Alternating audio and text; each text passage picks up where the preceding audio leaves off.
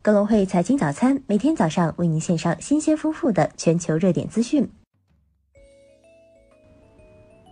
各位听众朋友，早上好！今天是二零一八年六月二十号，星期三，我是主播荣熙。今天是本周的第二个交易日，现在让我们一起来看看有哪些重要的财经资讯值得大家关注吧。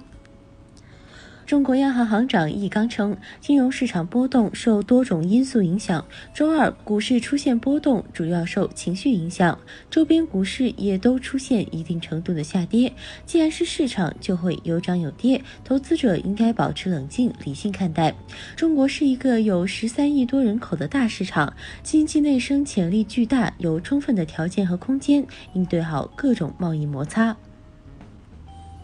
个税工资薪金、劳务报酬、稿酬和特许权使用费等四项劳动性所得首次实行综合征税，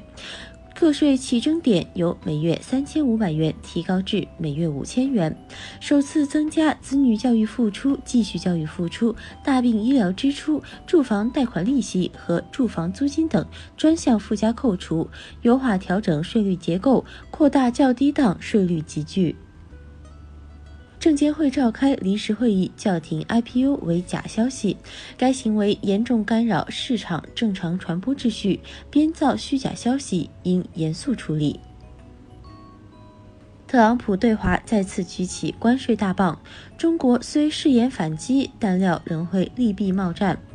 有报道指，中国国家副主席、素有“救火队长”称号的王岐山，或于本月底或七月初出马访美，再次就贸易问题与美斡旋。据报道，六月十八号，美国国务卿蓬佩奥在底特律经济俱乐部发表讲话，指责中方在经贸问题上的政策，称美方将采取强硬手段应对。对此，中国外交部发言人耿爽表示，美方有关言论颠倒黑白，对中方进行无端指责，其目的是为了掩盖自身的单边主义和保护主义做法。近日，美方置双方已经形成的共识与不顾，反复无常，再度挑起贸易战，其做法已失信于世人，伤害中美两国人民和企业利益，伤害全世界人民利益。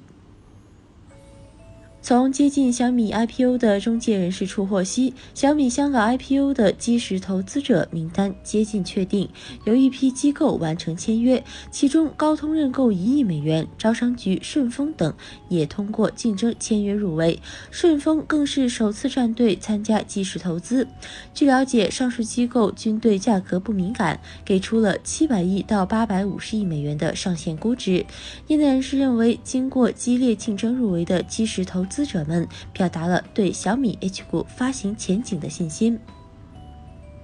接近证监会人士表示，小米暂时推迟发行不会影响 CDR 基金。该人士提到，首先没有小米也会有其他的创新企业 IPO，创新企业发行在会里将会常态化，还有其他创新企业可供投资者选择。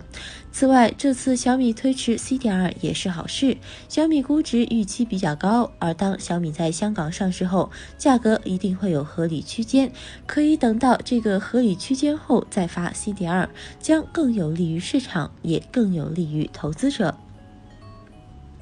中美贸易摩擦升温，特朗普威胁再对两千亿美元的中国货品征税。虽然当局称措施是针对高科技产品，但由经济失职，涉及货品金额庞大，无可避免会囊括一般消费品，最终可能要由美国消费者买单。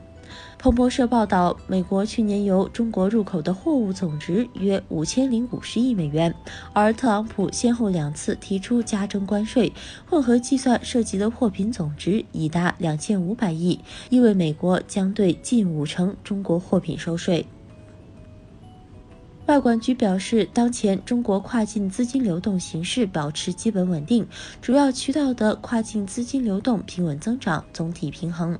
当前企业的汇率避险意识增强，五月份远期结汇和售汇签约额环比分别增长百分之五和百分之二十二，同比增加一点三倍和两倍。我国经济继续保持总体平稳、稳中向好发展态势，有效稳定了市场预期。今日重要财经数据及事件关注：日本央行公布货币政策会议纪要，黑田东彦发表讲话。